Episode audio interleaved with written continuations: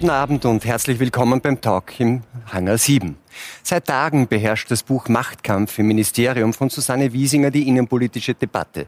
Darin berichtet die ehemalige Ombudsfrau im Bildungsministerium von politischer Einflussnahme auf ihre Arbeit, von rigide Message Control und von Parteiinteressen, die scheinbar wichtiger sind als die Bedürfnisse der Schüler. Das Ministerium dementiert und hat Frau Wiesinger als Ombudsfrau vorzeitig abberufen.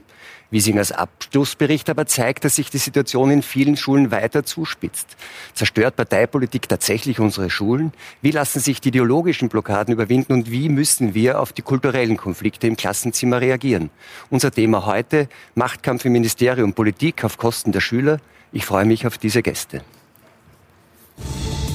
Susanne Wiesinger, die Lehrerin und ehemalige Ombudsfrau im Bildungsministerium warnt. Kinder sind sehr oft der Kollateralschaden einer blinden ideologischen Politik. Martin Netzer, der Generalsekretär im Ministerium, widerspricht. Statt auf ihre Aufgabe als Ombudsfrau hat sich Frau Wiesinger auf ihr Buch konzentriert. Das ist ein Vertrauensbruch.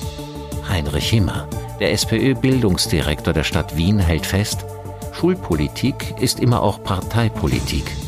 Ideologiefreie Bildungspolitik ist nicht möglich. Brigitte Gutmann. Die Lehrerin widerspricht den Thesen Susanne Wiesingers vehement. Sie gießt nur Öl ins Feuer. Statt nach Lösungen sucht sie nach Problemen. Konrad Paul Liesmann. Der Philosoph kritisiert, für die Politik sind Lehrer keine Partner. Sie werden zu viel bevormundet und kontrolliert. Frau Wiesinger, seit dem letzten Wochenende stehen Sie im Zentrum der innenpolitischen Debatte in Österreich. Gestern hat sich auch der Nationalrat mit der Sache beschäftigt und Minister Fassmann hat dort gesagt, dass er den Machtkampf, den Sie beschreiben, eigentlich gar nicht sieht. Ähm, wie hat man denn versucht, Ihre Arbeit zu beeinflussen und was war das für ein Machtkampf? Wer waren die Parteien in diesem Machtkampf, den Sie beschreiben? Also ganz klar ging das vom Kabinett aus. Ich äh, stand auch direkt immer in Verbindung mit dem Kabinett und ich habe mir natürlich äh, was anderes erwartet, als ich vom damaligen und jetzigen Minister Fassmann als unabhängig und weisungsfrei vorgestellt wurde in einer Pressekonferenz. Und äh, dem war aber nicht so. Das heißt, Sie haben sich äh, Unabhängigkeit erwartet und der Kontakt, der ständige, den Sie beschreiben mit dem Kabinett, ja. der hat Ihnen gezeigt, diese Unabhängigkeit gibt es gar nicht. Ja, hat mir das gezeigt, ja. Es wurde kontrolliert, äh, nicht nur natürlich, welche Termine ich habe, ist klar, man muss seine Termine eintragen, aber auch, was ich da gesprochen habe, mit wem und äh, die meisten Termine macht habe ich auch nicht alleine gemacht, ja. Äh, was teilweise gut war, aber teilweise auch äh, als Kontrolle, zur Kontrolle diente. Das war für Sie klar identifizierbar, dass es da nicht um Hilfe geht, weil das war ja dann so auch die Diskussion hinterher, man wollte ihnen nur helfen, sondern Sie haben das Nein. als Kontrolle empfunden. Ja, das war auch Kontrolle, weil mir wurde auch definitiv ein paar Mal gesagt, äh, diese Positionen, nämlich sogenannte sozialdemokratische oder linke Positionen, darf ich nicht vertreten. Und mir war es ganz wichtig, als Ombudsfrau unabhängig zu bleiben. Und äh, losgelöst von parteipolitischer Ideologie zu schauen und zu erfahren, was die Lehrer an den Schulen brauchen. Und was Ihre Problemlage ist. Ja, das genau. ist ja die Fortsetzung ja. letztendlich ja. dessen, was Sie schon beschrieben haben, auch in Ihrem ersten Besuch zu sehen. Genau. Also im ersten Buch also zu sehen, wo, wo denn sozusagen quasi diese Wertekonflikte auftauchen, ja. wie die, die Lehrer damit umgehen und umgehen können. Sie schreiben dann auch, dass diese Versuche der parteipolitischen Einflussnahme mit dem Antritt der Übergangsregierung eigentlich sich noch einmal verschärft haben, was irgendwie verwunderlich war, weil diese Regierung ja dezidiert gesagt hat, sie hat kein politisches Programm. Ja, warum, warum war es dann eigentlich schlimmer? Naja, die Ministerin war unabhängig, aber das Kabinett war ja dasselbe, das waren dieselben Personen. Und äh, ich kann nur mutmaßen, dass es äh, dann äh, die Kontrolle auch weggefallen ist wahrscheinlich. Die, die Kontrolle, Kontrolle, eines Ministers, ja. Okay, das heißt, das Kabinett hatte keine Kontrolle mehr und konnte dann so, wie es wollte? Oder? Das, das, kann ich, das ist meine Vermutung. Das ist Ihre Vermutung. Äh, Herr Netzer, das Ministerium hat, Minister, äh, hat, hat das alles dementiert. Sie sind ja der Generalsekretär des Ministeriums, also der zweitmächtigste Mann. Man hat zwar früher mal gesagt, die Sektionschefs kümmern sich nicht darum, wer unter ihnen Minister ist, aber so formell sind sie da quasi der zweite Mann nach dem Minister äh, im Ministerium. Und das Ministerium und Sie auch haben eigentlich diese Beobachtungen, die Frau Wiesinger da beschreibt, auch in dem Buch, ähm, eigentlich sagen, quasi allesamt dementiert und gesagt, in erster Linie ist das, was sie gemacht hat, ein Vertrauensbruch. Ähm, wie kann man denn ein Vertrauen brechen, dass, wenn das einigermaßen stimmt, was Frau Wiesinger schreibt, gar nicht da war, weil man ihr diese Unabhängigkeit gar nicht gewährt hat? Also da habe ich eine komplett andere Wahrnehmung ja, von der Situation. Also das ist für mich auch wirklich äh, ja, ein Mysterium. Äh, Nämlich zum einen, wir dementieren ja nicht komplett alles. Frau Wiesinger hat wirklich wichtige Punkte, wichtige Problembereiche unseres Bildungssystems angesprochen, äh, auch in ihrem Tätigkeitsbericht. Das steht außer Diskussion. Ja. Wir haben inhaltlich über weite Strecken vollen Konsens. Äh, das, was als Kontrolle wahrgenommen wurde, offenbar, äh, war ja wirklich als Unterstützung gedacht. Und es hat ja sozusagen eine externe Unterstützung gegeben. Auf Ihren Wunsch hin, Frau Wiesinger, haben wir ja sozusagen nicht direkt Sie betreuen lassen durch die Pressesprecherin des Ministers, sondern eine externe Unterstützung, um mehr Freiraum zu geben. Und äh, Frau Wiesinger, Sie sagen ja selbst im Buch, Fassmann ist der richtige Minister, ja. der Unabhängige. Das glauben Sie jetzt. wirklich, glauben Sie wirklich, dass ein Minister äh, den Sie auch als unabhängig wahrnehmen, der wirklich mit Ihnen gemeinsam diese Dinge weitertreiben wollte und Sie deswegen ins Haus geholt hat, weil Sie unbequem sind, ja, weil Sie wichtige Dinge ansprechen, mhm. dass so ein Minister dann toleriert, dass Sie kon äh, kontrolliert werden, äh, dass äh, Sie zensuriert werden und nicht Ihrer Tätigkeit nachkommen können. Glauben Sie, das ist ja absurd. Ja? Der Minister hätte das nie gemacht, das hätte er einfacher haben können. Da war ein hohes Vertrauen da in Sie, mhm. damit Sie mit dem Ministerium gemeinsam die Dinge aufarbeiten. Und Sie sagen es im Buch selber. Und das ist für mich mhm. ein Widerspruch, den ich nicht auflösen kann. Na, für mich nicht. Nein, für mich nicht. Äh, erstens einmal war er ja nur ganz kurz da. Dann war Ibiza und dann war die Übergangsregierung. Und, äh, aber bereits in den ersten Monaten habe ich bemerkt, Sie verzeihen mir, wenn ich das so offen sage, aber ich kann nur offen reden. Ein Minister hat nicht die Macht, die man glaubt, dass er hätte. Vielleicht hätte er auch, oder vielleicht passiert es jetzt, möchte auch manche Dinge anders machen, steht aber selber auch als parteiunabhängiger Minister unter einem fraktionellen Druck. Aber das ist schon mein Eindruck gewesen. Mhm. Für mich sind zwei Dinge, ich hätte mir gewünscht und ich habe immer unsere Arbeitsbeziehung als eine sehr offene, sehr unkomplizierte wahrgenommen. Erwähnen Sie ja. auch nicht negativ ja. im Buch. Und da hätte ich mir gewünscht, dass Sie in diesem Überhaupt Jahr, nicht. was bei uns waren, einmal zu mir gekommen wären und das angesprochen hätten. Wir haben ja wiederholt Kontakt gehabt, ja. Auch da, wo Sie sich einmal überlegt haben, ob Sie Personenschutz brauchen, kann ich mich an ein Wochenende ja. erinnern, ja, da, wo sich das, Hilfesuchen ja, an mich gewarnt haben und ich gesagt habe, ja, wenn Sie sich bedroht fühlen, dann mache ich sofort was im Innenministerium. Also wir haben ja auch vertrauensvoll respektvollen Umgang ja. miteinander gehabt. Da hätte ich mir das einfach gewünscht, ja, dass Sie das früher angesprochen hätten, wenn Sie das so wahrgenommen hätten. Und, aber der entscheidende Punkt ist ja der, ja, und uns vom Ministerium geht es ja tatsächlich um diesen Bericht, ja. Und da sind wir auch ja. wirklich dankbar, dass Sie den arbeitet haben. Aber mit meiner es, Kollegin, das war ich nicht alleine. Ja, aber gibt es einen Satz, weil Sie sagen, Sie sind kontrolliert worden, behindert worden, gibt es einen Satz in diesem Bericht, den Sie anders geschrieben hätten. Äh, Sie hätten ja 300 Seiten schreiben können. Der Bericht hat jetzt gute 130 Seiten. Also ich hätte nicht so wahrgenommen, dass äh, irgendjemand äh, Sie eingeschränkt hätte, dass nicht mehr wird. Wir hätten uns sogar mehr gewünscht in der Umsetzung. Ja, deswegen war das für uns nicht fertig. Wie kommen wir ins Tun? Ja, wie kommen wir in die Maßnahmen? Und ist von dem, was vorliegt, ein Satz, wo Sie sagen, mhm. da würde ich einfach von Ihnen gern wissen, den Satz hätte ich so nie geschrieben, da bin ich beeinflusst Nein, worden. Nein, ist nicht. Äh, außer bei einem Kapitel, das stimmt, da, äh, das, das sind mir einfach dann die Kräfte ausgegangen. Das war der Punkt Ethikunterricht. Da hätte ich noch gerne reingehabt, dass äh, die eine Vielzahl, also die Mehrzahl der Lehrer sich einen Ethikunterricht für alle mhm. wünschen. Und da steht dezidiert nicht drinnen. Und das habe ich nicht mehr eingefordert, weil es vorher eine unglaubliche Streiterei gegeben hat, äh, wieder mit dem Kabinett, da es auf meinen Wunsch hin ähm, Termine mit den Glaubensgemeinschaften gegeben hat. Weil ich finde, das ist ein wichtiges Thema. Das ist ein wichtiges Thema an den Schulen, äh, für die Lehrer, für die Schüler und das gehört in diesen Bericht rein. Und, rein. und da waren unglaubliche Diskussionen, mhm. auch bei der Frau Glück, mhm. ja, wo man mir vorschreiben hat wollen, äh, Satz für Satz, was ich mit den Vertretern der Glaubensgemeinschaften zu sprechen habe.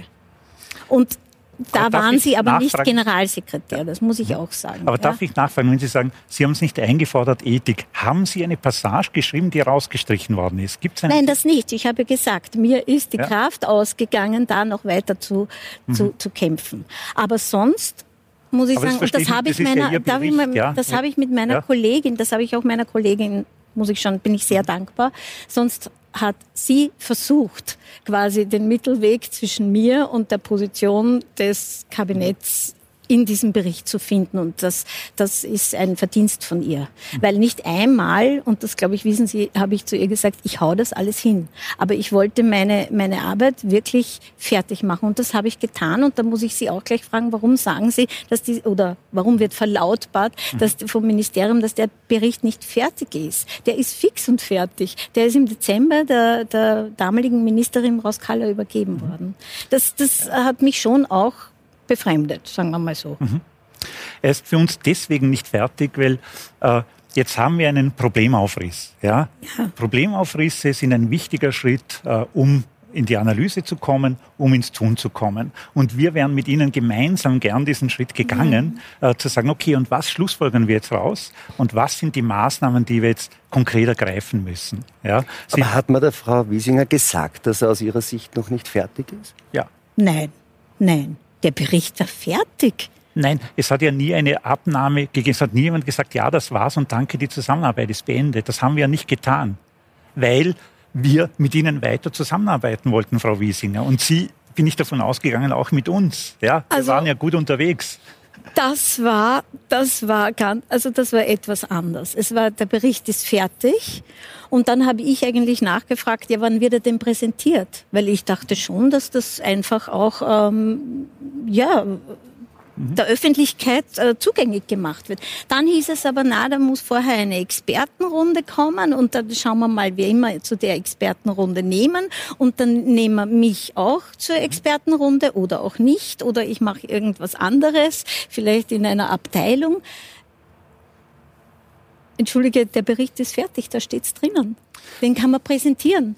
Und dann zur Diskussion aufstellen. Ja, ja, ja, ja. Kann man präsentieren. Ja. Es wäre nur wichtig gewesen, wenn wir im System, und da sind wir uns ja einig, Frau Wiesinger, glaube mhm. ich, wir müssen im System Dinge verändern. Ja. Und ich glaube, das ist ja sozusagen auf das, was wir gemeinsam bauen können. Äh, in der Betrachtung äh, von Problembereichen, das ist wichtig. Ja. Äh, jetzt haben wir eine emotionale Ebene. Mit Emotionen Sie, lösen wir keine Herr, Probleme. Herr Netzer, wissen Sie, ja, was, was das Problem kommen. war? Und was das, das, hätten wir ja, gemeinsam nein, machen das, können. Was hätten das wir Problem die war, ich war am Anfang naiv, aber dann nicht mehr. Ich habe genau gewusst, was mit dieser sogenannten Expertenrunde, wie sie ja immer äh, eingesetzt wird, passiert. Dann wird, werden die fertigen Lösungen quasi die dem Kabinett und die der Regierungslinie äh, genehm sind, präsentiert. Aber das sind vielleicht nicht die Lösungen, die, die den Lehrern und den Leitern an den Schulen, die, die, die diese Menschen brauchen an der Basis. Aber Dann werden Teile ja. aus dem Bericht weggelassen. Ich, Entschuldigung, Frau Wiesinger, so erfahren Sie bin ich jetzt den Herrn schon. Bundesminister, ich kenne ihn. Und wir haben eine sehr übereinstimmende Wahrnehmung vom Herrn Bundesminister Fassmann. Ja. Und er hat sie geholt, obwohl er gewusst hat, sie sind mhm. keine Parteigängerin der ÖVP. Nein. Ja? Nein. Obwohl er gewusst und gerade deswegen, weil er wollte, dass da jemand die Dinge gegen den Strich bürgt, ich sag's weil er unabhängig mal, ist. liegt nicht und an dem Herrn Minister. Das, aber glauben Sie wirklich, der Herr Bundesminister hätte sich hingestellt und mit Ihnen einen zensurierten Bericht veröffentlicht? Das hätte der Minister, das wissen Sie und das weiß ich, das hätte er nie gemacht. Aber Herr Netze, ich möchte jetzt, nur bevor wir dann auf die Inhalte dieses Berichts kommen, darum geht's ja auch, äh, Inhalte, möchte ich zwei, zwei Fragen noch. Ähm, Sie sagen also Partei oder politische oder parteipolitische Einflussnahme oder so eine Art Gängelung von der Frau Wiesinger nie. Also das können Sie sich überhaupt nicht vorstellen, auch wegen des Ministers nicht. Aber umgekehrt, ich meine, das ist ja recht detailliert und umfangreich.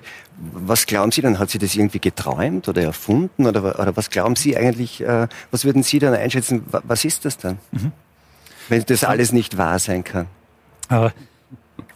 Ich glaube, es sind zwei Dinge äh, sozusagen zusammengekommen. Ja. Auf der einen Seite, ja, und ich war ja bei so Terminen dabei, wo wir gemeinsam mit ihnen beraten haben, wie verhalten wir uns in bestimmten Situationen, ja, weil sie sich sehr exponiert haben als Ombudsfrau, ja, ja äh, auch. Und äh, da kann ich mich sehr gut erinnern an eine Sitzung mit dem Bildungsdirektor, Herr Bildungsdirektor Himmer ist ja bei uns, äh, wo sie sehr stark in parteipolitische Argumentationen gegangen sind, wo sie nein. vor den Bildungsdirektionen gesagt haben, was in der SPÖ Wien alles schief läuft. Nein, und nein, da haben wir, nein, nein. Wiesinger, das war eine Runde von 40 Personen und da kann ich, ich mich gut erinnern, habe ich nachher gesagt, Sie müssen aufpassen ich in Ihrer Rolle als appelliert, dass die Parteipolitik bitte, das war ganz am Anfang meiner Tätigkeit, ja, genau, eigentlich ja. wusste man schon ganz genau wichtig.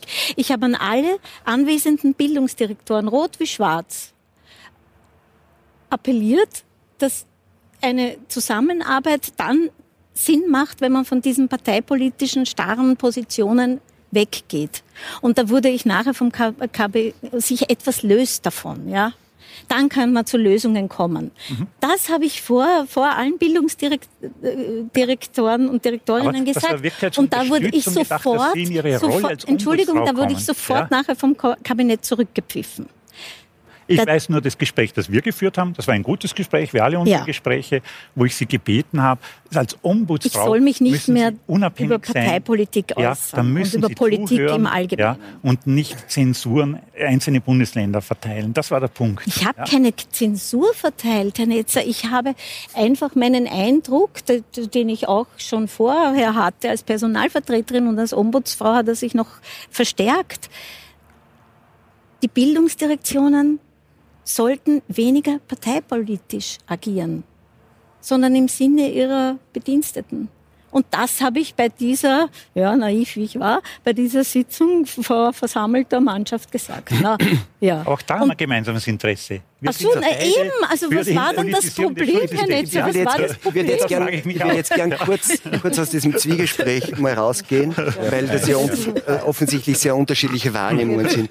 Herr Liesmann, Sie beschäftigen sich jetzt seit vielen Jahren auch mit dem österreichischen Bildungssystem, haben dazu ja auch einiges äh, publiziert. Sie beraten, glaube ich, auch immer wieder das Ministerium, wenn ich das äh, äh richtig in Erinnerung habe. Und Sie haben auch ein Vorwort geschrieben äh, für das Buch von Frau Wiesinger. Und jetzt ist es eine ziemliche, ziemlich große Aufregung darum. Und man sieht ja auch hier, also die Frage, ob es da parteipolitische Einflüsse gibt oder nicht, ist irgendwie, scheint so eine Wahrnehmungsfrage zu sein. Gleichzeitig sagt dann aber jeder, auch in der, in der Reaktion auf das Buch, ja, aber das weiß eh jeder dass es Parteipolitik mhm. gibt. Das ist irgendwie so ein komischer Widerspruch, nicht? Einerseits sagt man, ja, was, das ist eigentlich nichts Besonderes, weiß eh jeder. Und andererseits, um Himmels Willen, nein, das gibt's gar nicht. Wie, wie kommt der Widerspruch zustande? Äh, ich glaube, es ist kein Widerspruch, sondern das liegt genau im äh, System, äh, das auch die Frau Wiesinger beschreibt. Denn das ganze Bildungswesen lebt ja davon, dass man, wenn man mit Lehrern spricht, wenn man mit Direktoren spricht, hat man den Eindruck, es weiß eh jeder, was sich abspielt aber gleichzeitig äh, gibt es eine Ebene, wo man so tut, als, äh, ging, als gäbe es äh, das alles nicht. Mhm. Ja? Äh, mhm. Es ist ja nicht so, natürlich weiß jeder, dass die Parteipolitik im Bildungswesen eine zentrale Rolle spielt. Es wäre auch verwunderlich, wenn das nicht der Fall wäre. In einer Demokratie, in einer repräsentativen Demokratie ist Politik Parteipolitik und Bildungspolitik ist Politik, also wird auch Bildungspolitik Parteipolitik sein, kann ja gar nicht anders sein. Auf der anderen Seite tut man so, als gäbe es das nicht. Ja? Äh, und als gäbe es diese politischen Einflüsse nicht. Äh, äh, wobei man natürlich sagen muss, wenn das wirklich Parteipolitik wäre, im Sinne einer politischen Auseinandersetzung, wo unterschiedliche Konzeptionen, die man politisch argumentiert, von Bildung diskutiert werden, dann umgesetzt werden, dann könnte man wahrscheinlich auch problemlos damit leben. Womit man nicht leben kann, ist, dass Parteipolitik sozusagen eine reine Zugehörigkeit, Zuschreibungs, Zuschreibungsverfahren sind ähm, weil da jetzt der Bildungsdirektor von Wien da sitzt. Ich habe auch äh, zehn Jahre in Wien als äh, Lehrer gearbeitet. Ich kann mich erinnern, äh, wie ich damals in den damaligen noch Stadtschulrat gekommen bin. Äh, das Erste, was er mich gefragt hat, ist, äh, äh VCL oder BSA. Und da hat es zwei Personalreferenten gegeben, einen roten und einen schwarzen, und die haben überhaupt nicht miteinander diskutiert, ja, über Bildungskonzepte, aber es war ganz wichtig. Man hatte seine Kontingente man musste, sozusagen. Man hatte seine Kontingente, das waren abgesteckte äh, Claims, man ist sich nicht in die Quere gekommen, es war nur jeder Junglehrer aufgefordert, entweder dem einen oder anderen Verein beizutreten. Es war keiner böse, wenn man gesagt hat, ich gehe dorthin oder ich gehe dahin. Man musste nur beim richtigen Personalreferenten landen. Äh, das heißt also, äh, das ist jetzt keine Parteipolitik im Sinne einer politischen Auseinandersetzung, sondern als Parteipolitik oder Personalpolitik maskiert als, äh, äh, als, Partei, als, als, Bildungspolitik. Und das ist das große Problem. Äh, denke, was Sie auch erkannt haben, dass personalpolitische Fragen, machtpolitische Fragen, äh, ähm, äh, verwaltungstechnische Fragen sich einerseits als äh, Politik gerieren, was oder als Bildungspolitik gerieren, was ganz was anderes wäre, und dass sozusagen auf der anderen Seite diese Form von parteipolitischer Fixierung natürlich auch auf bestimmte ideologische Programme äh, das habe ich auch in meinem Vorwort versucht klar, äh, herauszuarbeiten, äh, äh, dass diese Form von äh, Fixierung einfach daran hindert, einfach daran hindert, äh, pädagogische Realitäten angemessen wahrzunehmen. und das ist natürlich schon etwas, was wir jetzt nicht nur in den Schulen, das ist an den Universitäten ganz genauso. Wir haben mittlerweile, und das ist nicht nur ein politisches Problem, das ist ja auch eine Frage sozusagen der Bildungsexperten, der Didaktiker, die hier Konzepte entwickeln, Fantasievorstellungen entwickeln, entwickeln, äh, äh, normative Vorgaben machen.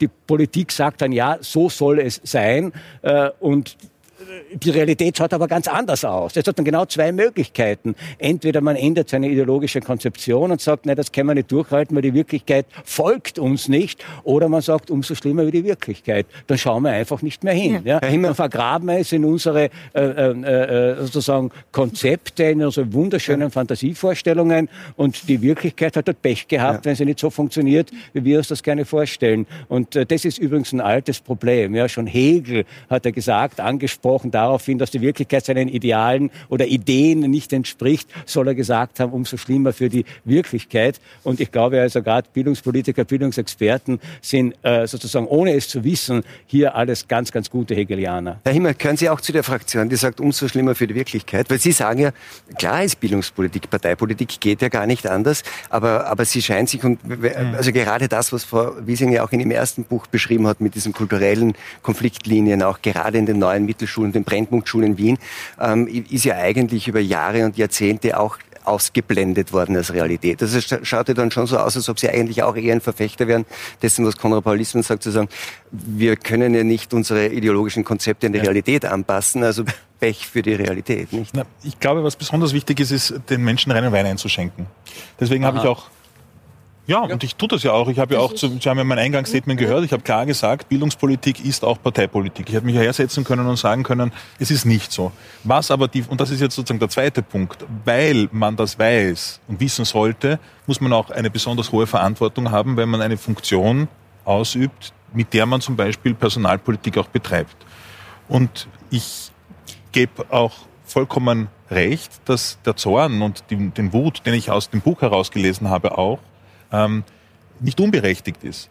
Weil wir wissen alle, dass zum Beispiel die Frage, jetzt zum Beispiel bestimmte Dinge wie Unterstützungspersonal für Schulen, wir schon jahrelang darüber reden und sich das im Kreis dreht. Das, was Sie auch beschreiben, Diskussionen zwischen Bundesländern, ja. zwischen Bund, immer wieder politische Auseinandersetzungen, das lähmt tatsächlich.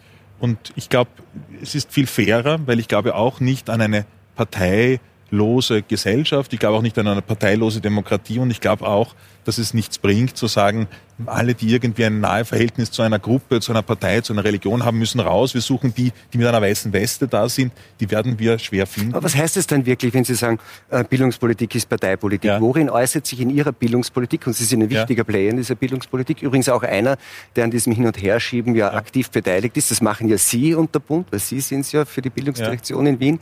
Also das finde ich auch immer interessant. Ich sage, das stimmt schon, da wird immer hin und her geschoben. Man müsste eigentlich sagen, stimmt schon, ich schiebe da immer hin und her. Sie, Sie machen es ja, nicht? Ja, Wobei dann, also wir können gerne über die Feinheiten des, des Bildungssystems und auch der Bildungsdirektion diskutieren, weil an sich bin ich kein Politiker. Deswegen gibt es keinen SPÖ-Bildungsdirektor, weil ich ja öffentlich Bediensteter bin. Ich will mir es aber auch nicht so einfach machen. Weil ich natürlich ähm, eine sozialdemokratische Überzeugung habe, zu der mhm. ich stehe. Und das sage ich auch. Weil ich mich nicht davor verstecken möchte, zu sagen, also ich bin sozusagen, ich habe keine Meinung, keine Ideologie. Es ist mir sozusagen alles, okay. alles weit entfernt. Deswegen passe ich besonders gut darauf auf, auch niemandem sozusagen etwas zuzuschreiben, aber auch noch nicht, auch nicht von niemandem zu verlangen, ähm, dass bestimmte Dinge aus sozialdemokratischer Sicht beleuchtet werden. Das ist passiert und ich will das sozusagen auch gar nicht kleinreden. Und das ist noch immer passiert. Und das ist auch etwas, was uns wahrscheinlich verbindet. Da gibt es schon Dimensionen, die gehen über das Normale und auch über das Anständige hinaus. Da bin ich ein großer Verfechter davon, aber da sehe ich auch den Herrn Generalsekretär, wobei uns auch wahrscheinlich auch ideologisch vielleicht Welten trennen, viele im Bildungssystem an der gleichen Seite, nämlich die Besten zu bekommen. Die besten Pädagoginnen und Pädagogen, die besten Schulleiterinnen und Schulleiter. Ja, das ist aber genau schon, das ist genau schon so eine Konzeption, die an der Realität vollkommen vorbeigeht. Die ganze, ich, ich, arbeite in der Pädagogenausbildung, ich bilde Lehrer aus und ich weiß, so wie wir das organisiert haben, das, was wir anbieten, die Strukturen, die wir haben. Aber die, die Besten zu wollen, bieten, ist, da ist kann wir nicht kein ja. falscher Zugang Natürlich kann ich sagen, ich will die Besten, aber gleichzeitig ja. sehe ich, wie die, die wirklich gut sind, ganz woanders hin abfahren. Warum? Aber dann ja. frage ich Sie, warum, warum? Das so? Weil das kann ja noch nicht die Parteipolitik sein, weil in der Pädagoginnen- und Pädagogenausbildung haben Sie die ja nicht einmal noch beworben. Das heißt, Aber Sie wissen, dass Sie hinterher Parteibuch brauchen. Das, das stimmt nicht. Also wir, bei uns in Wien, ich möchte nur ein Beispiel nennen, bewerben sich pro Jahr 5000 Menschen. Wir hätten gar nicht die Kapazität, dort sozusagen und das ist auch nicht realistisch und das würde ich auch abstreiten, dass wir hier Parteibücher hinterherforsten. Das passiert das nicht. Ähm, und ich darf noch einmal auch wirklich sagen, natürlich ist und das ist auch im Wechselspiel in einem föderalen Staat notwendig. Es gibt unterschiedliche Gebietskörperschaften, wie zum Beispiel das Land Wien und den Bund mit unterschiedlichen Interessen. Es ist auch wichtig, das transparent auf den Tisch zu legen und nicht zu sagen, das gibt's alles nicht. Mir ist nur wichtig, dass man die Entscheidungen, die ich als Bildungsdirektor treffe, transparent nachvollziehen kann, damit eben nicht der Eindruck entsteht, hier werden Dinge gemacht oder abgelehnt aus rein parteipolitisch, strategisch, personalpolitischen Dingen. Aber das ist genau das, was Sie beobachtet haben, Frau Wiesing, und was Sie äh, auch ja. sagen, dass es, dass es in ja. inhaltlichen Diskussionen ja. dann nicht mehr um die inhaltlichen Diskussionen geht, sondern dass in Nein. so einer Diskussion die eine Seite das andere ablehnt, weil es von der anderen Partei kommt. Ja, absolut. Man lehnt es per se einmal ab, was von der anderen Partei kommt. Und Entschuldigung, äh, das war schon ein äh, parteipolitisches Hickhack um die Sozialarbeiter. Sie wissen genau, was ich meine. Das war kein, mein, mein Eindruck, kein parteipolitisches, sondern ein, ein, wer, wer soll es zahlen? Ein, ja? Nein, ein, Moment, ja, wer ein parteipolitischer zahlen? und natürlich, manchmal gebe ich Ihnen recht, ist es auch äh, einfach Bund-Land. Dann ist es dieselbe Partei, aber man ist dagegen, weil das Land was anderes will als, als der Bund. Und es geht immer ums Geld. Und die das ja. wollte ich damit zum Ausdruck bringen. Die Leute an der, an der Basis, die interessiert das nicht. Die sagen ganz aus dem Bauch heraus, was streiten sie sich? Es ist beides Steuergeld und wir brauchen diese Unterstützung. Aber dann und ist unsere ein, Sozialarbeiter wissen jetzt nicht, ob es weiterverwendet werden oder das nicht. Ist aber, das ist aber ein, ein, ein schlechtes Beispiel. Mit, na, Bitte. Weil, weil Nein, es gerade zu den Sozialarbeiterinnen und Sozialarbeitern, und jetzt möchte ich Heiner. ungern die Bundesregierung loben, weil, wie Sie wissen, ich ja Na, schau, nicht dazugehöre. Ich, ich, ich bringe die Leute dazu, äh, Danke, ja, das ist ja auch, auch Vielleicht ist das Aber meine wir haben Rolle. besonders das, ist das Land Wien. Ich bringe das rote Wien mit der Bundesregierung ja, weil es ja auch tatsächlich, und Wunderbar. das möchte ich auch vorausschicken. Dann habe ich was weitergebracht. Allen, ja, und das ist ja auch, Sie haben auf jeden Fall was weitergebracht, ja. weil die Beschäftigung mit dem Thema gelang ja auch durch Ihr erstes Buch und jetzt das, das freut mich jetzt wirklich. Das ist ja auch wirklich ernst So harmonisch habe ich Sie nur äh, naja, gesehen. Also, wir, wir, wir, und, wir, wir, wir, sind schon harmonisch. Aber, aber ich habe Sie schon oft harmonisch, also öfters harmonisch gesehen. Aber, aber, es gibt tatsächlich, ähm, und das bin nicht ich, gesehen. sondern das ist sozusagen der Wiener Bürgermeister ja. und der, der Bildungsminister, Gut. die eine Einigung äh, geschafft haben, gerade beim Sozialarbeiterinnen und Sozialarbeiterbereich, wo ja. sich beide Seiten, nämlich ohne rechtliche Notwendigkeit, 50 Prozent der Kosten teilen und damit die Beschäftigung der Sozialarbeiterinnen und Sozialarbeiter mit einem Iststand möglich ist. Wo, Dass es mehr braucht, ja, können wir gerne diskutieren. Im Übrigen, das wissen Sie auch, zum Kabinett gelaufen bin in meiner Rolle als Ombudsfrau und gesagt habe, so geht das nicht. Man muss da irgendwas tun. Die Leute brauchen diese Sozialarbeiter an den Schulen weiter. Weil die hätten ja gekündigt. Ja, ja, aber ja. Äh, es war, es war ein, ein Kampf, Bundesländern der in der Steiermark immer noch nicht gelöst ist. Frau Gutmann, ähm, Sie sind Lehrerin auch, und zwar in Klagenfurt. Ähm, haben Sie irgendwie in, aus Ihrer Berufserfahrung auch so mit diesen politischen Einflussnahmen zu tun? Spüren Sie das? Also ich möchte mal ganz klar sagen, dass ich meinen Job in der Schule ohne ein Parteibuch bekommen habe. Auch den Job vorher, also die Stelle vorher in der Landesregierung, in der Behindertenabteilung, ohne Parteibuch. Und ich bin viel später erst zur, zur Sozialdemokratischen Partei gegangen, obwohl meine Eltern beide Sozialdemokraten waren ich ein Arbeiterkind bin, eben maturiert habe durch, ich bin ein Kreisky-Kind, äh, bin dem, dem Bruno bis heute dankbar, dass ich die Chance bekommen habe. Ich hätte sonst nie maturiert. Ich hätte nie eine Ausbildung machen können. Ja. Und äh, ja, und ich sehe, ähm, ich, ich, ich ich sehe, Sie haben das sehr gesehen, intensiv Ja, ich habe das Buch. Ja, ich habe das Buch heute bekommen. Ich habe bis äh, bis zum Mittag gearbeitet und dann habe ich mir das Buch geholt und dann habe ich es quer gelesen. Also ich hatte keine Zeit, das durchzulesen, aber ich habe sehr viel drin. Finden Sie sich als Lehrerin wieder, in dem ja, das Frau also ich beschreibt? fühle mich eher, nachdem ich bin eine von diesen linken Lehrern, die da drin erwähnt werden, die eben ganz andere Vorstellungen haben. Und ich finde, dass das, also nicht nur ich, sondern auch eine Kollegin, mit der ich zusammen auch äh, Schulpädagogik im Master studiere und auch Erwachsenenberufsbildung im Master, zwei Parallelmaster. Wir haben uns das angeschaut und, und diskutiert drüber und sie hat auch gesagt, also sie fühlt sich sehr angegriffen dadurch, weil sie einfach andere Ideen hat. Und wir sind, und es steht da drin, dass eben, also mir kommt das Buch vor wie eine Abrechnung mit, den, mit der roten ähm, mit den roten Kollegen oder mit der Gewerkschaft oder wie immer. Mhm. Also das steht da drin so oft, dass, dass die roten und linke Parteien, da habe ich mir da was angestrichen, da steht eben zu dieser Analyse kamen ausschließlich, also kommt vorher was Negatives und dann kommt ausschließlich Personen, die im Umfeld linker Parteien zu Hause sind. Das erstaunlichste Argument war, bla bla bla, aber das war eben linker, linker, also ich fühle mich aber da nicht betroffen, aber ich, es ist einfach ja. durchgehend also Sie fühlen sich nicht werden. Nein, es, ich bin jetzt einer dieser linken Lehrer, ja. die da ja. nicht das wollen, was Sie wollen, Frau Wiesinger. Oder, ja. oder was sie nicht wirklich wollen. Und ja, wir sind, nein, also nein. die Roten sind die am meisten genau parteipolitischen ich hab, Lehrer. Ich glaube, ohne sie näher zu mhm. kennen, glaube ich aber, dass ich genauso diese Ideen auch immer noch habe. Diese Vorstellungen und ich würde fast sagen, diese Träume von einer Gesellschaft. Mhm. Aber das ist nicht die Realität. Mhm. Aber mir Aber das ist mir ganz wichtig. Diese linken Ideen, Frau Gutmann, die habe ich auch. Immer noch. Ich habe aber auch andere Aber es ist nicht die Realität. Äh, und ihre glaube, Realität. Ich, es gibt so nein, viele Realitäten auf der Welt, wie es ja. Menschen gibt. Das ist einmal das Erste. Ich, Sie werden mir wahrscheinlich dazu stimmen. Also jeder hat eine andere aber, Wahrnehmung. Und da das haben wir ja schon erlebt. Ja, das haben ja. wir erlebt, genau. Aber also wir reden, darf ich mal ausreden? Ja, da, Entschuldigung. Danke. Ja, also, Entschuldigung. Äh, ja, es geht, jetzt haben Sie mir aus dem Konzept gebracht, irgendwie ein bisschen, äh, weil ich mir da dauernd irgendwie das Wort erkämpfen muss. Aber ich denke einfach, dass die Schule ist ein, eine Institution. Und Schule ist politisch. Und das sind immer die zwei Wahrheiten, die man als Lehrer ganz einfach weiß. Wenn man Schulpädagogik studiert, kriegt man das jeden Tag serviert. Ich habe sehr viel darüber gelesen. Für mich ist das eine Realität. Und ich habe sie als sie diesen, diesen, diesen Job angenommen haben als Ombudsfrau, eigentlich beneidet und gesagt, was super, die Frau kann jetzt was ändern. Und wie ich dann gesehen habe, dass sie dieses Buch herausgebracht haben, nach einem Jahr, dann habe ich mir gedacht, also was hat sie jetzt da getan? Ist sie dort gesessen und hat gewartet, bis sie das Buch schreiben kann? Oder hat Nein, sie, also das, das waren meine ganz persönlichen ja. Gedanken. Ja, da sind auch ganz viele Unterstellungen in diesem Buch drin an, an Lehrer, die eben linke Lehrer, rote Lehrer, was auch immer, grüne Lehrer, keine Ahnung, was link ist. Links ist genau links oder Mitte links oder wie man immer das, be, be, be, also da, da drin sind sehr viele Zuschreibungen. Es ist sehr wenig, äh, es sind sehr wenig Fakten drin. Ich habe diesen Bericht, den Sie jetzt erwähnt haben, nicht gesehen, nicht gelesen, auch keine Zeit gehabt.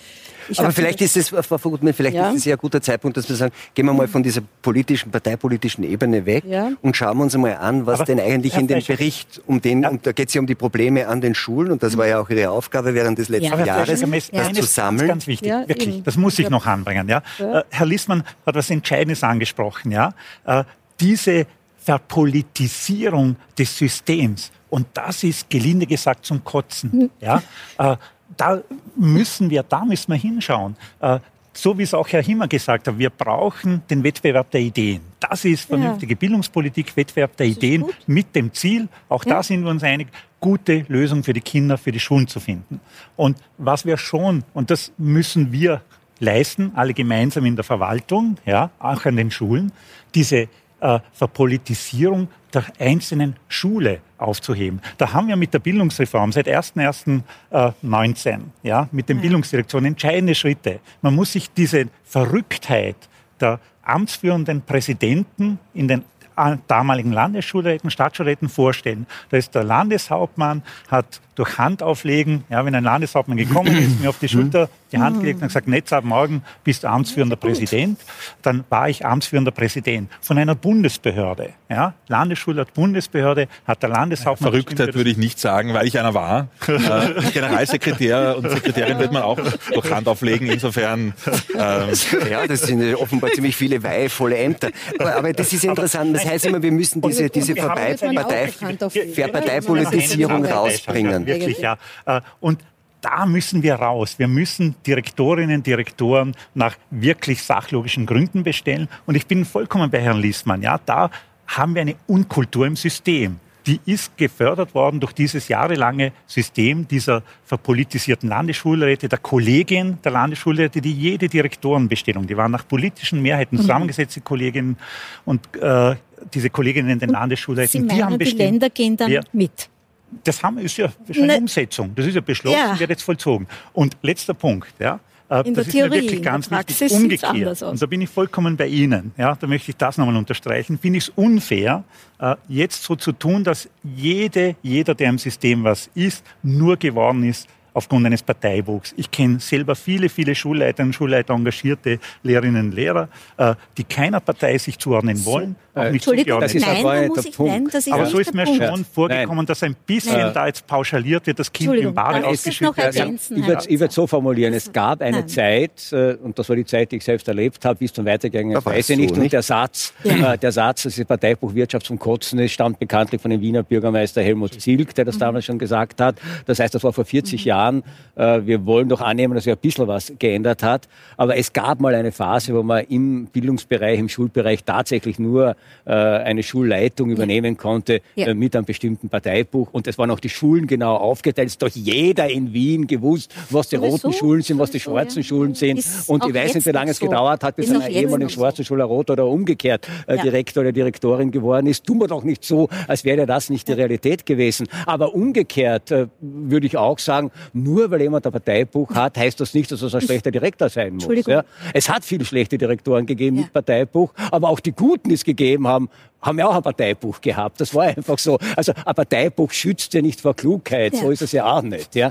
Ähm, äh, also das soll, soll, man nicht. Äh, und ich glaube auch nicht, dass zu sagen, also wenn alles Parteilose äh, wären, würde das Paradies ausbrechen. Aber wir man haben kann auch parteilos Wir haben auch eine Gewerkschaft, eine Gruppe, die sind also, parteilos. Sondern, also, die machen das auch. Aber, ja. Die schließen was, sich auch zusammen. Das sind die Parteilosen, die haben dann auch ein Programm. Das sind dann eine eigene Partei. Ja, wenn man Partei, parteilos also, ist und man hat etwas gemeinsam, irgendetwas etwas gemeinsam, Probleme in der Schule, dann haben ja wir ja, Öli oder, Aber das halte ich jetzt oder andere. mittlerweile für ja. peripheres äh, Wenn drei Lehrer äh, zusammenstehen, ist es, Partei, ist es schon Aber eine Partei. Problem in der Schule ist jetzt das Stichwort, dass, dass wir jetzt vielleicht doch noch diesen Schritt aus dieser Parteipolitik-Diskussion in die, in die, in die Diskussion, was sind die Probleme an den Schulen konkret? wir, können das ganz wir können das theoretisch uns als wunderbar darlegen, sobald wir auf ein konkretes Problem mhm. zu sprechen kämen. Ja, äh, würde sofort klar sein, äh, wie man hier dann parteipolitisch Das machen wir jetzt. Muss. Genau, das machen wir jetzt. Zum Beispiel einen Ethikunterricht, das schon angesprochen. Kommt gleich. Aber ja? ich möchte nur die, ich möchte diesen, diesen Teil, nämlich, ja. dass wir uns die ganz konkreten Fragen anschauen, äh, einleiten damit, mhm. dass wir uns vielleicht einige Dinge und Passagen aus dem Tätigkeitsbericht anschauen, den Frau mhm. Wiesinger in diesem Jahr mhm. angefertigt hat. Ja. Du kannst keine gute Muslima sein, wenn du mit einem Christen befreundet bist. Die Eltern fühlen sich nicht verantwortlich. Viele denken, dass alles, was mit Bildung zu tun hat, alleine Aufgabe der Schule ist. Wenn ein Kind Max heißt und den ganzen Tag nichts isst und trinkt, dann spricht man von Kindeswohlgefährdung und man schaltet das Jugendamt ein. Wenn das Kind aber Mohammed heißt, dann akzeptiert man das, weil das Kind fastet. Sie haben mir nichts zu sagen, Sie sind ein Loser. Schule soll Spaß machen ich gehe später einmal eh nicht arbeiten. Wenn ich aussage, dass meine Eltern mich zwangsverheiraten wollen, dann verliere ich meine ganze Familie. Die Kinder verhalten sich nach den Sommerferien oft wie nach einer Gehirnwäsche. Sie reden ganz anders, zitieren häufig den Koran und haben plötzlich viel radikalere Sichtweisen. Jetzt, be bevor dann irgendwie wir jetzt die Diskussion haben, dass es an der Schule auch noch andere Probleme gibt, nicht nur diese kulturellen, muss man dazu sagen, das war nun aber Ihre Aufgabe, weil ja. dafür wurden Sie auch ja. geholt ins Ministerium. Das heißt, dass in dem Bericht, dass der Schwerpunkt ist auch logisch mhm. und heißt natürlich nicht, dass es nicht auch andere Probleme ja. gibt in den Schulen. Jetzt war das, was Sie in Ihrem ersten Buch beschrieben haben und was Sie aufgrund Ihrer Rolle auch als Personalvertreterin äh, an Erfahrung hatten, mhm. ja auf Wien konzentriert. Und jetzt ging es dann darum zu schauen, wie ist das eigentlich bundesweit? Nicht? Das war ja eigentlich der, der nächste Schritt. Hatte Sie da überrascht ähm, oder, oder wie war das? Haben Sie dann gesehen, dass Wien tatsächlich so eine Sonderstellung hat aufgrund dieses großen Ballungsraums oder ist das österreichweit ähnlich angelegt? Ähm, Wien hat sicherlich die größten Probleme, dass der größte Ballungsraum ist. Ähm, aber was mich überrascht hat, ist, dass diese Probleme, das wurde ja nicht alles in Wien mir geschildert, auch in den Bundesländern tatsächlich vorkommen. Das wurde von Lehrern in äh, sogenannten Brennpunktschulen berichtet. Kennen Sie das aus Klagenfurt zum Beispiel? Also wir bekommen ja in der Berufsschule ihre Schüler, nicht die aus Wien, aber die aus Kärnten oder auch aus der Steiermark. Wir haben auch einen Wiener Schüler, äh, die halt bei uns lernen und dann gehen sie bei uns in die Berufsschule. Und wir übernehmen diese Kinder.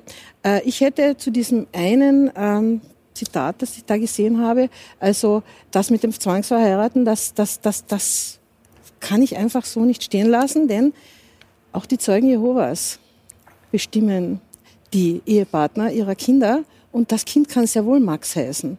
Und das Kind kann auch ganz Na, einfach Johanna heißen oder, oder das Fasten, genau. Genauso, wir können nicht hineinschauen. Das sind Zuschreibungen, das sind Verallgemeinerungen, das sind herausgegriffene das ist berichtet worden, das ja, war nicht ein das sind Berichte. Ich höre das haben, auch ja. von meinen Kollegen manchmal verschiedene Dinge, aber das sind keine. Entschuldigung, dann nehmen Sie das ich, nicht ernst, was die Lehrerinnen und Lehrer mir erzählt Darf ich einmal auch ausreden? ich bin ich seit einhaken. 20 Jahren Lehrerin und Sie sind vielleicht zehn Jahre länger Lehrerin, aber ich kann, darf auch dazu etwas sagen. Wir haben Schüler, die haben, ich habe einen Schüler im Moment auch und da gibt es Diskussionen über äh, den Koran und über Allah und über Gott und ich bin Atheistin und wir haben Diskussionen und wir sprechen darüber und ich bin da ganz ohr und wir reden und ich habe auch Diskussionen in, unter den Kollegen und auch mit meinem Direktor darüber. Das ist nicht so einfach. Aber wenn man jetzt von einer Seite nur kommt und immer nur sagt, die Muslime, meine Tochter ist mit einem Moslem seit, seit acht Jahren zusammen, die studieren beide in Wien, der ist als Flüchtling nach Österreich gekommen mit fünf Jahren, der hat Lehrer gehabt in der NMS, die hat ihn abgestuft, weil die Eltern zu, zu, ähm, zur Lehrerin gekommen sind und gesagt haben, äh, wir möchten gerne, dass er in die HTL geht oder er möchte gerne, dass er äh, gerne in die HTL gehen. Und die Lehrerin hat gesagt, stecken Sie den lieber in eine Lehre, weil der wird das nicht schaffen. So, Moment. Und dann hat sie ihn abgestuft in die dritte Leistungsgruppe und dann hat er es doch noch geschafft, diese Aufnahmeprüfung zu machen an der HTL in Villach hat aber nur die Fachschule geschafft, weil die Prüfung eben, er hat dann auch nicht mehr gelernt so viel. Und heute studiert er Architektur. Ja. Aber was ist jetzt der Punkt eigentlich? In Wien, das, das heißt, ist, das, das, sind die Vorurteile. Das, ist auch andere die Eltern, ja, das steht ja da drin. Die Eltern arbeiten nicht mit, die können bestraft. Mit Bestrafung von Eltern werden sie Moment. nichts erreichen. Das steht da drin in den Lösungen. Ich habe mir das durchgelesen. Ich wollte sehen, so, was Frau für Lösungen. Jetzt, darf jetzt ich, bitte. Darf ja, ich meine, ja, Sie können auch die ganze Zeit ja, alleine reden, aber na, ich, ich muss jetzt haben, auch, wenn man schaut. Ja? Ich will Sie auch nicht persönlich angreifen, aber ich, hab, ich beziehe mich auf das, was da drin steht und ich kann lesen. Das ist Sinn erfassen. ein Vorschlag und da stehen Sachen drin, die kann man das so. War das Feedback ja, von vielen aber Lehrern, Sie haben nicht alle gefragt. Wen nicht haben Sie alle gefragt? gefragt? Wen haben Sie genau gefragt? Wie viele Lehrer und welche? 1100 Leute habe ja, ich erreicht da, in diesem, ja, in diesem haben Sie das qualitativ? 164, äh, das ist ja kein äh, Forschungsbericht. Ihr, ihr aber wir reden nicht. Frau Gutmann, du musst die Sachen auseinanderhalten. Das ist der Tätigkeitsbericht. Dort ist natürlich aufgeführt, mit wie vielen Lehrern und und und. statistisch. Und dort sind diese dann auch Transkripte, von dem wer was gesagt hat. Weil, Schauen Sie sich ihn einmal an und ja, dann. Ich, ich, beziehe mich ja auf dieses Buch. Die sind, diese Beispiele das, waren aus dem Tätigkeitsbericht, nicht ja. aus dem Buch. Ja, aber Sie das Buch geht ja in die Welt. Wir sind inzwischen, das Frau Gutmann, ich kann das nur, wir sind inzwischen beim Tätigkeitsbericht und nicht mehr beim, beim, beim Buch über die Parteipolitik. Aber das geht ja in die Welt. Das geht ja der, Tätigkeitsbericht, der Tätigkeitsbericht ist auch, ist auch öffentlich zugänglich. Der ist jetzt schon auf der Homepage des Ministeriums gestellt. Den hätten Sie sich schon anschauen können. Äh, Entschuldigung, aber jetzt muss ich darauf reagieren. Mhm. Das heißt, Sie unterstellen mir, dass ich da meinen persönlichen Eindruck einfach in diesen Tätigkeitsbericht Ich habe Sie gefragt, nicht unterstellt. Das war ja nicht noch einmal. Na, Sie haben jetzt aber, hm. ist egal. Ich tue jetzt nicht diesen Kleinkram. Also, es ist jetzt so. Ich war in ganz Österreich unterwegs, mhm. auch nicht alleine. Mhm. Und das war auch gut so, denn mhm. somit kann man nicht sagen, die Frau Wiesinger erfindet das. Ich habe das eine hab Kollegin, die mir zur Seite ge äh, gestellt wurde, das war sehr wichtig. Diese Probleme mit nicht nur, aber überwiegend muslimischen Kindern, da waren Beispiele jetzt gerade, gibt es in ganz Österreich. Und nicht nur in einer Schule, also nicht nur an meiner Schule. Und Sie, Sie sagen jetzt gerade, das ist ein Einzelfall wieder von meiner Schule. Und ich, ich, ich stelle das äh, jetzt quasi, pauschal, ich, ich, ich, ich pauschalisiere. Das habe ich nicht gesagt. Naja. Ich habe gesagt, da drin stehen. Ich das war den, der Tätigkeitsbericht. Ja, ja das ist schon. nicht Das mein geht Buch. hinaus. Da ja, stehen Dinge drin, die liest jeder. Und das ist mein wir haben nichts wir sind davon, Lehrer, wir wenn wir diese damit. Probleme ständig unter den Tisch kehren. Frau Wiesinger, darf Auch ich nicht, eines wenn ich mich aus links äh, noch immer Punkt sehe. Ich habe nichts davon, Entschuldigung, ich habe jetzt nichts davon, wenn ich diese Probleme dieser Kinder nämlich ständig ignoriere und dann von also jetzt dauernd Sie anderen, dass Sie es ignorieren. Ja. Ich ja. ignoriere diese Probleme nicht. Ich kriege Ihre Schüler es gibt keine muslimischen Kinder. Es gibt auch keine katholischen Kinder. Es gibt nur Kinder katholischer Eltern. Und es gibt nur Kinder muslimischer ja, Eltern. Deswegen und das ist ein großer ja, Unterschied. Und Religion. das sind ganz feine rhetorische Unterschiede, die Aber deswegen haben machen. diese Kinder trotzdem pauschal. die Probleme. und wir müssen, wir müssen da, wenn es, äh, wenn, wenn es wenn es Kinder muslimischer Eltern und katholischer mhm. Eltern sind mhm. und wenn muslimische Eltern ihre Tochter an diesem westlichen Leben nicht teilhaben lassen, dann müssen wir die Eltern in Verantwortung nehmen. Und, und zwar mehr, als wir das bisher getan und haben. Wie haben Sie das Rezept Wir müssen vor? viel anbieten an Ressourcen. Das habe ich nie geleugnet. Also mhm. das habe ich auch im Tätigkeitsbericht auch gefordert, ne? und auch da drin steht eben äh, Geldstrafen. Gefordert habe ich. Da drin stehen eben ja, Geldstrafen. aber mhm. und das waren übrigens auch sozialdemokratische Leiter, auch in Wien. Die trauen sich nur nicht mhm. laut sagen. Ja, können es aber, laut, können es aber laut sagen. Naja, na die, die sich extra an mich gewandt haben und gesagt haben, so werden wir nicht weiterkommen. Wenn die den fünften Termin und den sechsten Termin immer noch nicht wahrnehmen und wir organisieren Übersetzer, Sozialarbeiter und alles sind da und die Eltern verweigern die Zusammenarbeit, dann muss es eine Geldstrafe geben. Denn selbst syrische stämmige Sozialarbeiter haben gesagt, sie werden diese Eltern nur darüber erreichen. Mhm. Wir müssen aufhören, so ideologisch zu denken. Frau Darf Gutmann, ich Ihnen jetzt bitte. was dazu sagen? Bitte. Ich habe in Südafrika gelebt, sechs ja. Jahre. Und ich habe unten an einer Gesamtschule, äh, einer, einer Senior Primary School, wo meine Tochter auch gegangen ist, die mittlere, äh, eine Zeit unterrichtet und die Schulsekretärin gemacht. Das war so ein Doppeljob äh, als, als Zwischen, als Interimsjob.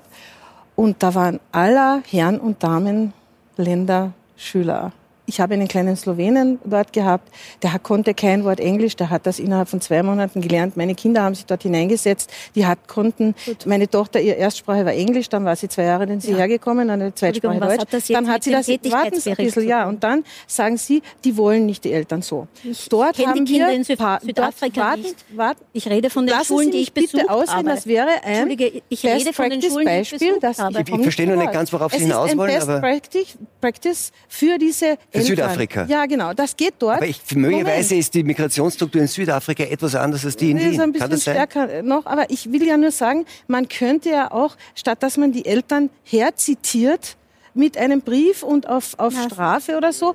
Man könnte ähm, das vielleicht anders machen, dass man sagt, wir machen ein das Schulfest und alle gemacht. bringen. Es werden Schulfeste gemacht. Und dann, ja, und das hilft nicht. Vielleicht ein Vorschlag. Also, so das ist vielleicht ein guter ja, Vorschlag. Aber, aber also ich glaub, ja, ich will ja lernen. Ich es gibt ja Elterncafé, es gibt Mama lernt Deutsch. Es gibt sehr viel. Und aber Frau ja. einen Punkt möchte ich jetzt sagen. Das ja, ist bemerkenswert, so dass Sie jetzt festgehalten haben, festgehalten haben, dass Sie Gott sei Dank mit einer zweiten Person äh, nachdem wir am Anfang diskutiert haben, Sie haben sich kontrolliert gefühlt, jetzt vom Kabinett. sagen, die zweite Person sagen, war ja nicht vom Dank Kabinett. War dabei. Aber das war auch Ihre Unterstützung. Die war meine ja. Unterstützung, aber äh, das, das mein, Kabinett. Die Beziehung, glaube ich, werden wir auch heute nicht mehr reparieren können. Und ja. ja, Punkt also, Und das ist also, mir wichtig in der Sache. Darf ich das in der Sache noch Ja, ich möchte, ich möchte, ja. möchte nur verhindern, dass wir zu viel Whataboutism ja. irgendwie... Ja. Ähm. Das ist mir wirklich wichtig. Da, wo wir vollkommen bei Frau Wiesinger sind, ja, im System, wir schauen zu oft weg. Das ja. ist ein Problem im System. Ja, das macht Arbeit, das ist Mühsal, das ist für die Behörde Mühsal, äh, da sich den Problemen im Detail zu widmen. Da müssen wir besser werden. Mhm. Das ist ein wichtiger Punkt, den Sie da ansprechen. Mhm. Ja, hinschauen. Ja, dann hat man noch nicht immer die Lösung, aber hinschauen ist die Voraussetzung, Lösung zu finden. Da müssen wir besser werden. Äh, gerade bei solchen äh, Beobachtungen, die Sie hier auch äh, protokolliert haben, dokumentiert haben, mhm. äh, solche Fälle haben wir im System. Ja, da nutzt auch nichts, das schön zu reden. Ja, aber und das ist schon auch etwas, wo ich noch einmal als äh, Indiz aufnehmen würde, dass Ihre Arbeit ja sehr wohl auf fruchtbaren Boden gefallen ist. Im Regierungsprogramm, im aktuellen, sind ja etliche dieser Punkte drin. Da sind ja genau die Schulaufsicht muss bei solchen religiösen Konflikten genauer hinschauen. Wir haben die Frage des Kopftuchverbots auch noch einmal mit dem Hintergrund Selbstbestimmtheit von Mädchen, ja, hinschauen, wirklich Kommt Selbstbestimmtheit, Deutschförderung, Integration, ja, ja, das Thema ja, wichtig. Auch jetzt mit einer Evaluation der Deutschförderklassen, ja. mit einer Weiterentwicklung hier, da sind wir sicher noch nicht am Ende der Fahnenstange. Diese Modelle müssen wir mhm. jetzt gemeinsam weiterentwickeln. Da haben wir den ersten Schritt gemacht. Ja, wir sehen grundsätzlich auch erste Effekte, aber um das darf ich jetzt darf ich da kurz unterbrechen? Sie sagen, das ist ja jetzt irgendwie eh alles äh, so quasi on the way, weil die Frau Wiesinger das irgendwie aufgezeigt hat und die Regierung macht das jetzt eh.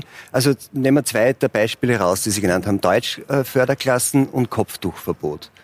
Wie wird es dann sein in der Bildungsdirektion Wien? Also das sind nämlich zwei gute Beispiele, nämlich weil beides in Kraft ist, nämlich ein Kopftuchverbot in der Volksschule wir setzen das um, so wie das äh, im Parlament beschlossen worden ist. Das ist Parteipolitik, dort gibt es eine Mehrheit.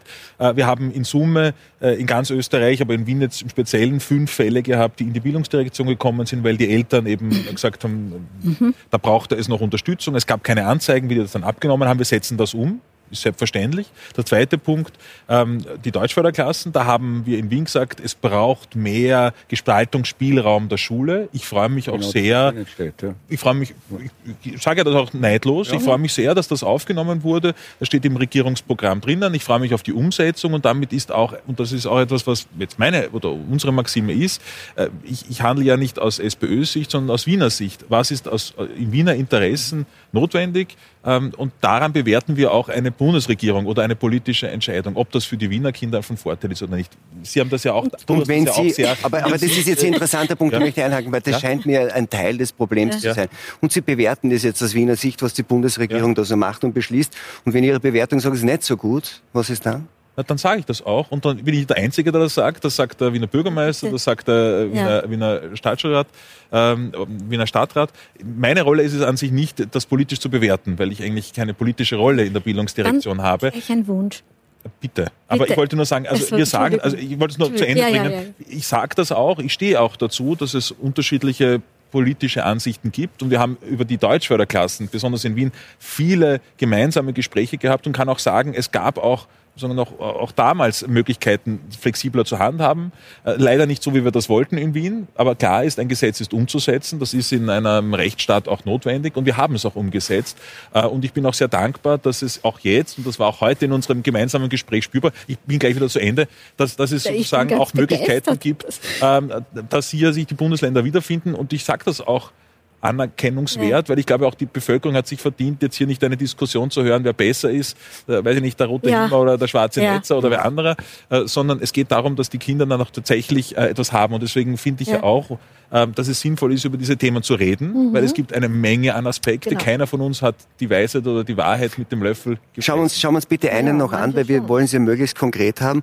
Und wo sich ja alle einig sind, ist, dass in, dem, in, in, in der Möglichkeit des Bildungserwerbs die Sprache und der Spracherwerb und die Sprachkenntnisse die größte äh, Rolle äh, spielt. Da schaut es in den österreichischen Schulen vielleicht nicht ganz so gut aus. Schauen wir uns die Zahlen an. In den vergangenen zehn Jahren hat sich der Anteil der Schüler mit nicht-deutscher Umgangssprache in allen öffentlichen Schulen deutlich erhöht.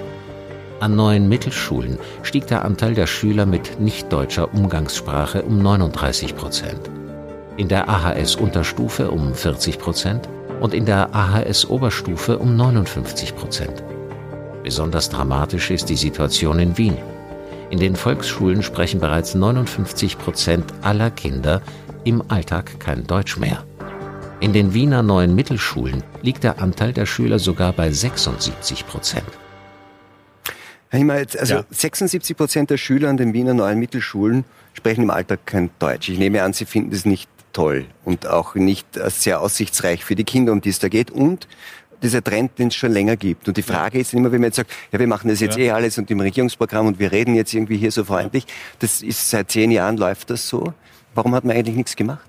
Also nichts gemacht, bestreite ich. Es gibt Na, wenn man was gemacht hat, könnten sie ja nicht 76 Prozent sein. Ne? Naja, es gibt in Wien sozusagen eine, eine Losung, weil es auch in einer Weltstadt notwendig ist, zu sagen, wir wollen, dass jedes Kind äh, am besten drei Sprachen spricht. Eine davon muss Deutsch sein und am besten auch Englisch und sozusagen auch eine andere.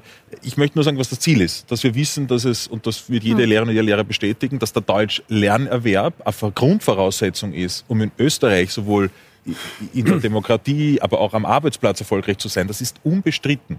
Wir haben auch nie, und es gab ja auch schon Deutschfördermodelle, sozusagen noch unter der Regierung äh, von Christian Kern und Werner Feimann, auch dort gab es schon Deutschförderkurse. Es ging nie um die Frage, ob Deutschfördern Pflicht ist, sondern um die Frage, wie man es organisiert, wie viel Freiraum die Schulen haben. Ähm, klar ist auch, und das ist meine, ich war zehn Jahre Lehrer in Wien, mit 80 Prozent Migration. Aber das hat doch, ich meine, Entschuldigung, aber ja.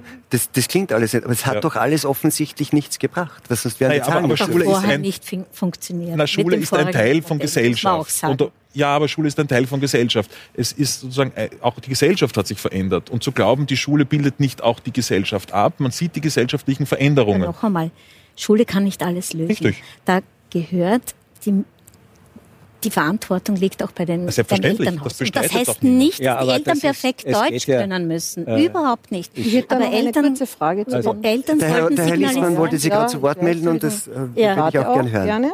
Mhm. Äh,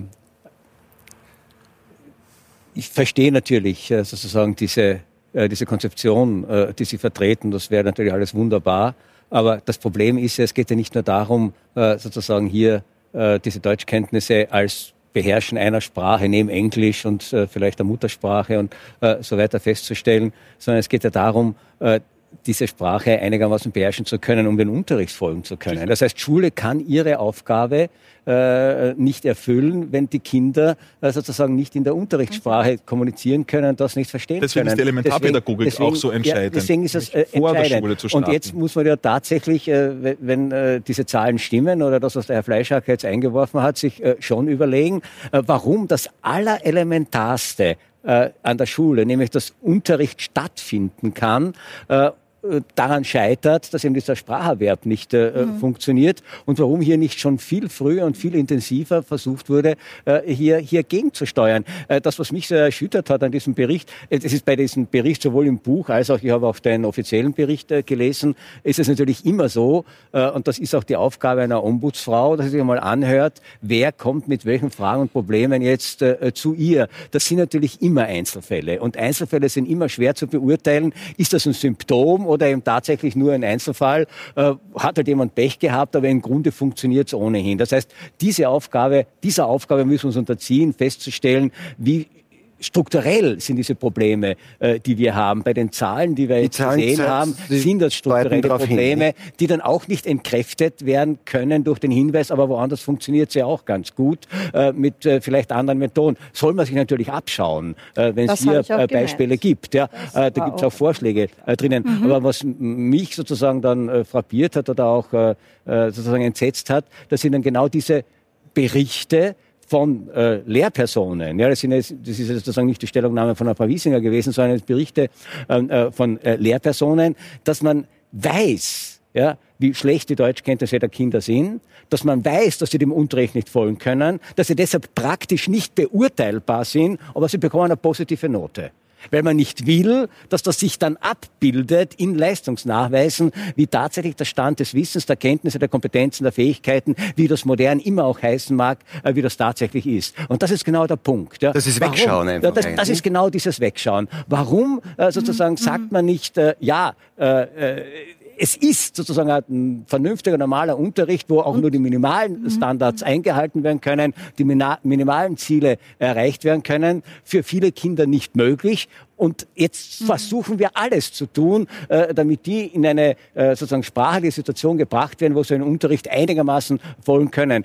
Dass man dann überlegt, ja, geht das besser mit Förderklassen, geht das besser mit einer Form von Durchmischung oder wie Sie es vorschlagen, wie muss sozusagen ein Mischungsverhältnis von Kindern äh, äh, mit unterschiedlichen Sprachen Hintergrund aussehen, damit man annehmen kann, die lernen das dann schnell auch in der äh, Kommunikation. Äh, äh, aber wenn 90 Prozent nicht Deutsch als Muttersprache haben, es keine kein extra Deutschunterricht gibt und man darauf hofft, ja, dass die irgendwie äh, das schon irgendwie aufschnappen werden, ähm, äh, da hätte man schon vor zehn Jahren sagen können, ja, so wird's nicht gehen. Ja? So lernt keiner eine mhm. Sprache, äh, äh, um den Unterricht zu folgen. Und dass das dann zur Frustration bei den Kindern führt, weil sie eben den Unterricht nicht folgen können, dass sie dann auf andere Selbstbestätigungsrituale ausweichen müssen, die ihnen natürlich dann auch von der jeweiligen Kultur, aus der sie kommen, dann nahegelegt werden. Das ist eigentlich der ganz notwendige Konsequenz. Das heißt, gerade dieser integrative Charakter, den Schule hat, und das ist jetzt nicht nur, dass wir dem folgen können, sondern es ist ja auch ein sozialer integrativer Charakter, der geht, der geht vollkommen nicht. verloren. Aber, aber da kommt ja wieder ja. diese Wahrnehmung, dieses Wahrnehmungsproblem, oder? Sie fragen, ich denke zu Recht, wenn man das sieht, warum hat man dann das nicht, das hatten wir ja schon lange gesehen, man hat dann gesagt, na gut, dann geben wir trotzdem positive Noten, wir ja, wollen nicht, dass das sichtbar wird. Und dann sagt der Herr Himmer, so. wir haben sie ja eh gemacht. Da muss man ehrlich fragen, da muss man ehrlich fragen, ob das, was, das die, Frau Wiesinger, was die Frau Wiesinger aus Gesprächen, das natürlich Einzelgespräche waren, ja, äh, äh, aus Gesprächen mitgenommen hat, dass das offensichtlich wirklich keine Rolle spielt, äh, dass viele Lehrerinnen und Lehrer Angst hatten, wenn sie das benennen, wären sie in ein politisch falsches ja. Eck gerückt. Und das ist das Problem, dass dann sozusagen die Antizipation einer parteipolitischen Zuordnung, wenn ich irgendeine einen Missstand benenne, mich daran hindert, Aber ich verstehe nicht, wer ist da ja. sozusagen der, der das verhindert, weil ich gebe mhm. dir vollkommen recht. Also ich kenne auch diese Berichte mhm. von Lehrerinnen und mhm. Lehrern, sie sind ernst zu nehmen. Also, mhm. ich, also ich bin nicht einer, der versucht hier sozusagen aufzutreten und zu sagen, na wegen den paar Einzelfällen. Sind weil, keine Einzelfälle. Und auch wenn es 20, auch, auch, auch wenn es eine ist, ist es zu viel, ja, weil eine Zwangs, auch, auch wenn es 10 oder 100 ja. sind, es ist ja sozusagen schwer zu dimensionieren. Ich will es aber auch nicht kleinreden. Also ich möchte auch hier nicht auftreten. Ich habe ein Problem, ehrlich gesagt, Herr Himmel, mit dem Begriff ja. ernst nehmen. Weil das, das ist so ein politischer Begriff, sagt, man muss das ernst Begriff. nehmen. Ja, aber was heißt das, das eigentlich? wir arbeiten genau. ja damit. Wir arbeiten jeden Tag und das nehme ich für uns schon in Anspruch, die im Bildungssystem sind. Jetzt kann man sagen, vielleicht zu wenig, vielleicht hätten andere bessere Ideen, aber wir arbeiten in, tatsächlich in allen Bundesländern, genauso wie im Ministerium, sehr intensiv. Es sind viele Leute, die sich viele Gedanken darüber machen, wie kann man genau so gesellschaftliche Veränderungen möglichst so in der Schule gestalten, damit wir eine Gesellschaft haben, in der alle selbstbestimmt und ihre eigenen Entwicklungen frei leben können. Vielleicht da, da gibt es Herausforderungen, die kann man nicht Darf einreden. Ich eine Frage ja. jetzt dazwischen Bitte. werfen, denn sonst vergesse ich sie. Äh, und zwar, da war, in dem, da war auch diese 76 Prozent der Kinder, die, zu, die, die also in der, als Umgangssprache nicht Deutsch haben. Mhm. Was hat diese Zahl in diesem Bericht zu tun? Denn die Umgangssprache ist die Sprache, die sie zu Hause sprechen mit den Eltern. Und wenn die jetzt aus Albanien äh, herkommen, geflüchtet sind oder aus Afghanistan oder wo immer her, dann ist das ihr letzter Anker mit zu Hause. Und ich war ausgewandert und ich weiß, dass ich mit meiner Tochter kärntnerisch gesprochen habe, weil wir Heimweh hatten manchmal. Und das kann man den Eltern nicht vorwerfen, das kann man auch den Kindern nicht vorwerfen. Und ich spüre, ja, aber dann nein, nein. darf man das in diesem Bericht nicht Das ist nicht im Bericht, das ist eine offizielle statistische Zahl, wie viele ja, Kinder ja, genau. in den neuen Mittelschulen in Wien Deutsch als Alltagssprache haben. Weil wenn sie Deutsch nicht als Alltagssprache ja. haben, haben sie es vermutlich auch schwer, im Unterricht. Ich meine, ich würde ja? vielleicht sogar Aha. eine andere Zahl, das vielleicht sogar sozusagen ihr, Ihre Kritik auch bestätigt. Wir mhm. wissen ja, dass wir äh, durchaus ein Viertel bis zu ein Viertel an Schülerinnen und Schüler haben, die nach Ende der Schulpflicht nicht sinnerfassend lesen können. Das ist, glaube ich, eine alarmierende Zahl. Das ja, das hat aber nicht, Kinder, ja, das hat aber deutschsprechende Nein, Kinder aber, auch. Das, ja. das, fällt mir bei deutschsprechenden Kindern. Ich wollte auch gar nicht sozusagen, ich wollte auch, auch hier nur eine Zahl nennen, die genauso dramatisch auch aufzeigt, hier ist Handlungsbedarf. Naja. Eben. Ja, es ist Handlungsbedarf, weil, generell, weil das ist ja das Ziel von Schule, ja. dass wir nicht Kinder ja. rausschicken, die, wo wir sagen, gut, das vorbei aber Ich meine, das wäre jetzt ein eigenes Thema, aber da könnte man wieder Dafür? illustrieren, wie sehr ideologische Konzepte mhm. äh, das verhindern. Ja? Äh, denn dass wir offensichtlich Leseschwächen haben, ja, dass wir zunehmende äh, äh sekundäre äh, sekundären Analphabetismus äh, haben, äh, das wissen wir schon seit dem ersten PISA-Test, mindestens. Ja. Lehrer haben das auch ohne PISA-Test gewusst. Man hat sie nur nie gefragt und hat ihnen nie, hat ihnen nie signalisiert, sag ehrlich, wie es in einen Klassen zugeht. Ja. Sondern man musste natürlich die vorgegebenen Ziele erreichen, hat sie erreicht, indem man Potjomkische Dörfer aufgebaut hat und einfach Zettel ausgefüllt hat. Aber dann kam der PISA-Test, okay, jetzt wissen wir das aber trotzdem ja, ist es völlig klar, dass die Frage, wie mache ich jetzt einen guten Leseunterricht, ideologisch bestimmt ist, äh, ideologisch gefärbt ist, äh, äh, dass es Didaktiken gibt, ja, die alles tun, um Kinder daran zu hindern, lesen zu lernen. Ja, wenn man etwa diese Methode äh, Lesen nach dem Gehör Wir haben einen Rahmenlehrplan, wir können ja, ja. Selbst entscheiden und, Aber diese Didaktiken gelten als progressiv und die dürfen, dürfen nicht das kritisiert stimmt. werden. Na, da haben wir, und, also und, und, da muss ich widersprechen, ich muss da widersprechen als Lehrerin, denn ich bin in meiner Klasse autonom und das, da spricht mir niemand hinein und wir haben Leseerziehung. Ich unter unterrichte Deutsch und Kommunikation und da haben wir Lesekonzepte.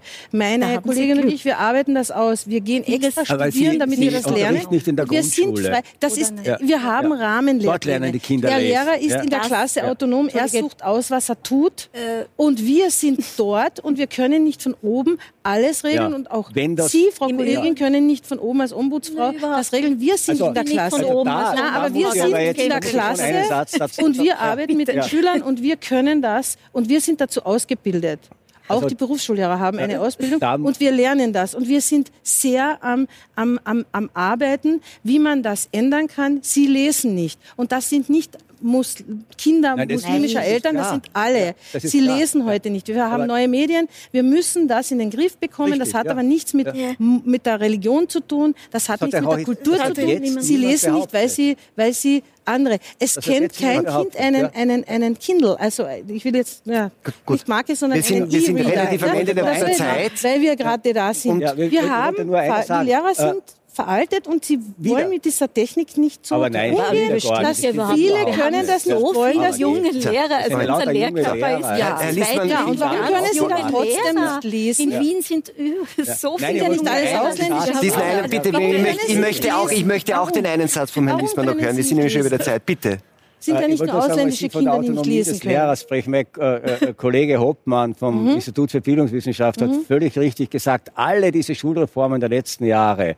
haben eines bewirkt, nämlich genau diese Autonomie der Lehrpersonen zu unterminieren, ja. äh, äh, aufzuheben, sie zu gängeln, sie zu steuern, ihnen vorzugeben, Methoden, Didaktiken, Kontrollformen äh, äh, äh, und sie permanent auch da äh, zu kontrollieren. Das wäre einer meiner wesentlichsten Kritikpunkte, äh, dass es wirklich darum ginge, äh, diese Verantwortung und Autonomie des Lehrers wieder zurückzugewinnen, dass man aber nicht dadurch, indem ein Großteil seiner Arbeitszeit damit ausgefüllt ist, dass er Bögen ausfüllen muss, wodurch er kontrolliert wird und andererseits Bögen ausfüllen muss, wo er Schüler kontrolliert noch Vorgaben, die wieder jemand andere gemacht hat und er nicht, nicht er selber. So, schaue ich, so schaut Autonomie, nicht aus. Äh, mein Schwager ist Deutschlehrer. Ich schaue mir jedes Mal an, äh, wie die zentralisierten Reifeprüfungsaufgaben sehen. Äh, schaue mir genau an, was er bekommt, äh, äh schon an den vorgegebenen äh, Lösungen und er nur noch zu vergleichen hat, werden die abgehakt, werden die nicht abgehakt. Da ist er nicht autonom, da ist das Kind nicht oder der, der, der, der Jugendliche nicht autonom. Da ist kein Funk mehr von Kreativität drinnen.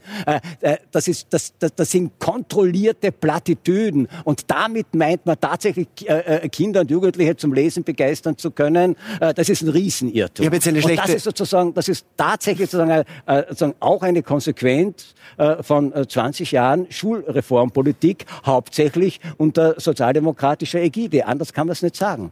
Jetzt habe ich ähm, ein Geständnis zu machen. Wir sind auch nicht autonom. Wir haben nämlich nicht mehr als eine Stunde Zeit für diese Diskussion und diese Zeit ist jetzt um. Ähm, ich hoffe, wir kriegen einmal mehr Zeitautonomie auch. Ja. Äh, wir werden darum kämpfen. Meine Damen, meine Herren, vielen Dank für dieses Gespräch. Ihnen einen schönen Abend und bis zum nächsten Donnerstag beim Talk im Hangar 7.